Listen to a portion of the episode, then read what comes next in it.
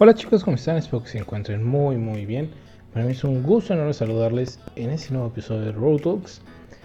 En este episodio, ¿qué vamos a hacer? Vamos a empezar, ahora sí, espero que, que sí nos dure, una pequeña serie, así como tuvimos eh, hace más o menos un año. Una serie sobre el amor, después tuvimos una sobre la amistad y así. Ahora quiero que veamos un poco más lo que es la inteligencia emocional. Ya les había comentado en algún momento de los últimos episodios, antes de los de la independencia, que yo quería tocar este tema con ustedes, porque pues, se me hace un tema muy interesante, un tema que se le puede sacar muchísimo. Hay libros y libros sobre esto. Y pues en esos meses he estado leyendo, buscando, investigando, preguntando a gente que realmente conoce el tema, psicólogos, psiquiatras. Y pues también va la parte de la, de la experiencia personal, de experiencia de otras personas. Y quiero como darles esto a ustedes, ¿no? Entonces, eh, este primer episodio, ¿qué va a ser? Va a ser cinco claves de la inteligencia emocional, ¿no? Y más que claves, son como cinco habilidades principales que tiene la, la inteligencia emocional. Entonces, sin más preámbulo, vamos con la intro. Hola, soy Delian, conferencista, podcaster, risoterapeuta y creador de contenido. Firme creyente de que todos podemos hacer grandes cosas por la sociedad desde el lugar en el que estamos. Road Talks es un proyecto con el que busco ayudarte a ver la vida de una manera diferente y motivarte a sacar siempre la mejor versión de ti para los demás.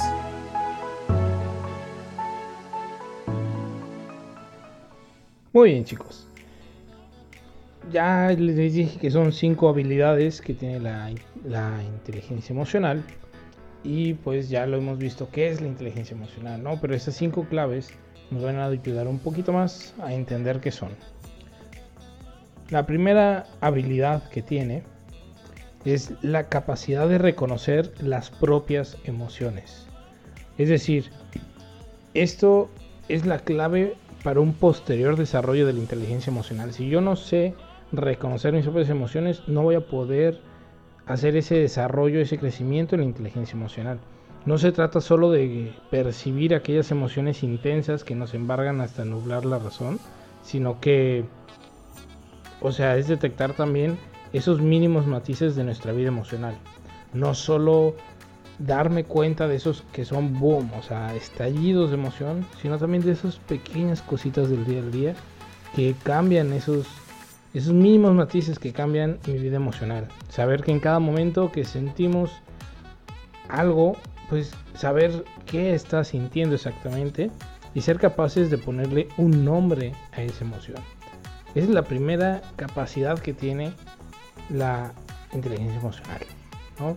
La segunda capacidad es la de controlar las emociones. Una vez que ya fuiste capaz de identificarlas, ponerles nombres, saber qué es lo que estás sintiendo en ese momento, vas a poder controlarlas mediante un proceso dirigido por la razón, aunque es una cuestión emocional, puedes dirigirlo por la razón trayendo a tu cabeza recuerdos de situaciones opuestas a ese sentimiento.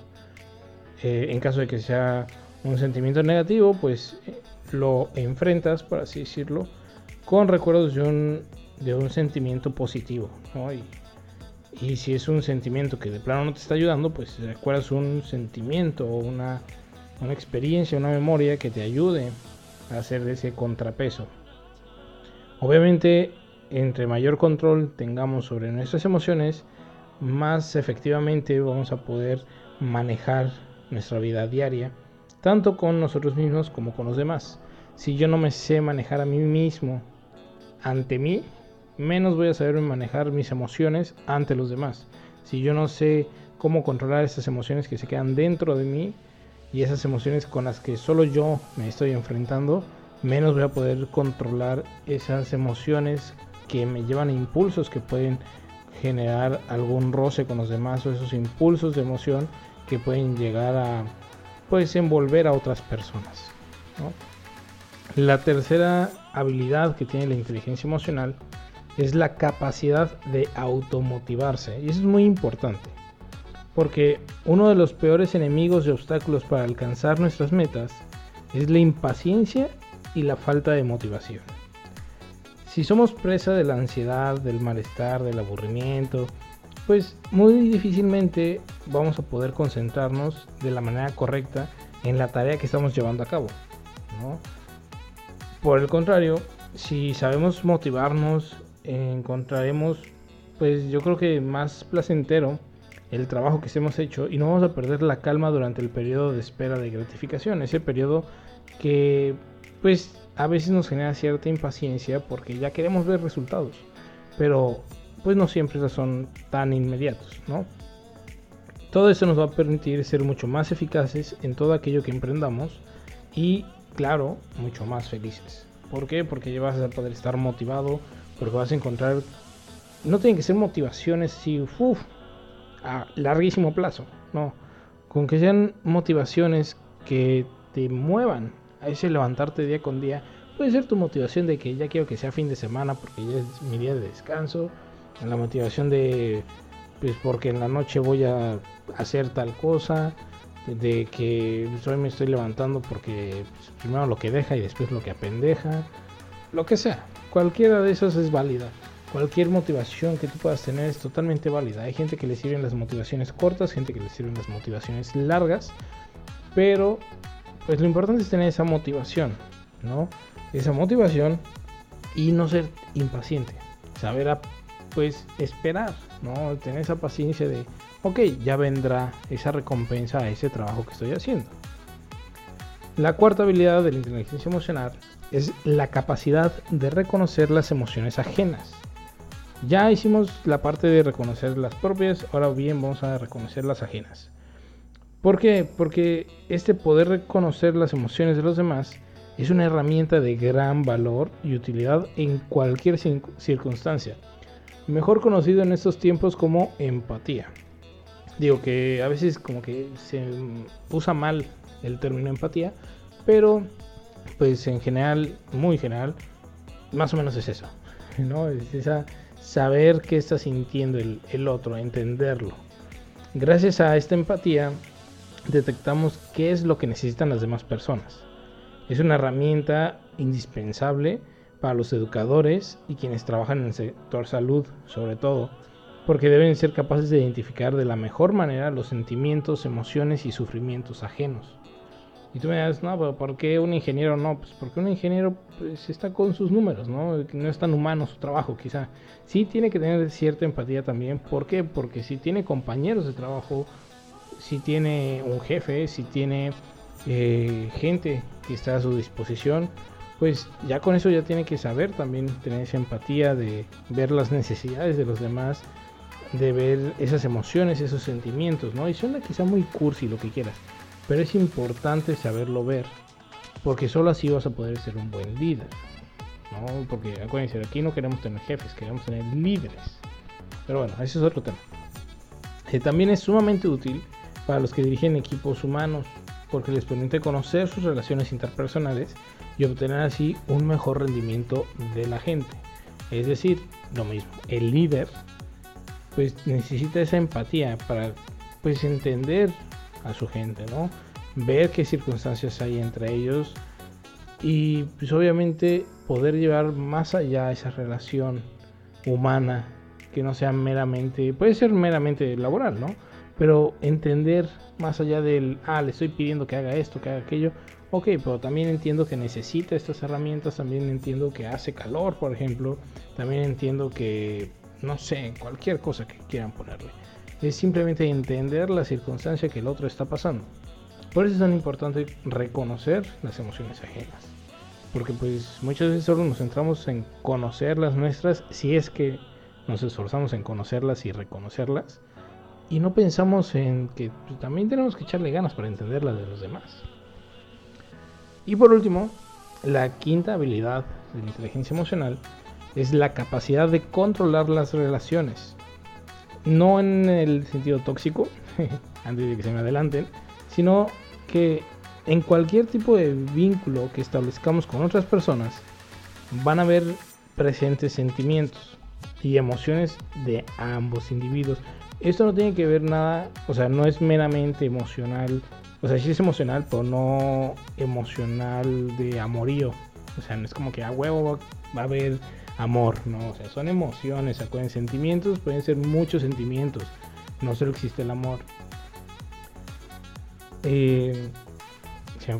Ya, el saber detectar los nuestros, o sea, nuestros sentimientos y emociones, y los de las demás personas, nos va a ayudar muchísimo a desarrollar una nueva habilidad, que es la capacidad de controlar el intercambio entre ambas corrientes emocionales, ¿no? Yo tengo como persona yo tengo una corriente emocional, la otra persona que yo tengo enfrente tiene otra corriente emocional y al yo saber ver y reconocer sus emociones ajenas y ver y reconocer las mías y saberlas manejar, me puede llevar a ese saber cómo controlar esa relación. No de una manera que yo le saque provecho, o sea, sí, pero no se malentienda, de una manera no, no de sacarle provecho de una manera sobre la otra persona, sino para que funcione la relación con esa persona. ¿no? Para sacar esa mejor parte de esa interacción entre las dos personas. Esta habilidad es bastante propia de los líderes que al sintonizar con las emociones ajenas saben canalizar y adecuar las propias para que armonicen ambas partes. La simpatía personal, por ejemplo, está basada en esta capacidad de control de las relaciones. Esa simpatía de que alguien diga, ah, ese vato pues, es simpático, me cae bien.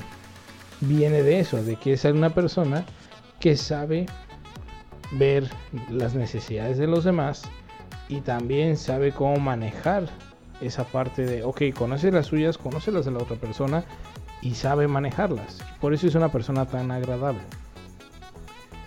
Lo importante de todo esto que les acabo de decir es saber que todos tenemos la posibilidad de mejorar en cualquiera de estas cinco áreas, mediante la adquisición de nuevos hábitos y formas de reaccionar que nos permitan alcanzar una mayor inteligencia emocional. Todos tenemos esa capacidad, todos, absolutamente todos. Ni, no hay nadie, o sea, le doy cinco pesos mexicanos al que me presente una persona que diga, este vato o esta morra no tiene nada más que cambiarle, ya no tiene nada más que, que mejorar. Porque todos tenemos algo que mejorar en inteligencia emocional.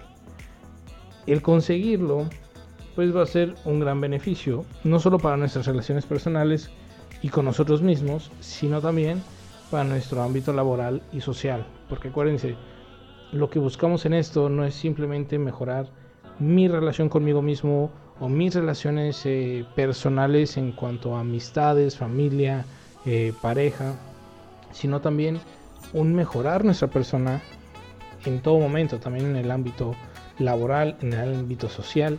¿Por qué? Porque acuérdense que este podcast lo que busca es sacar la mejor versión de ti para los demás. Entonces, básicamente es eso. Esos son los cinco, pues, capacidades, las cinco habilidades principales que tiene la inteligencia emocional ya más adelante seguiremos viendo más cosillas sobre la inteligencia emocional.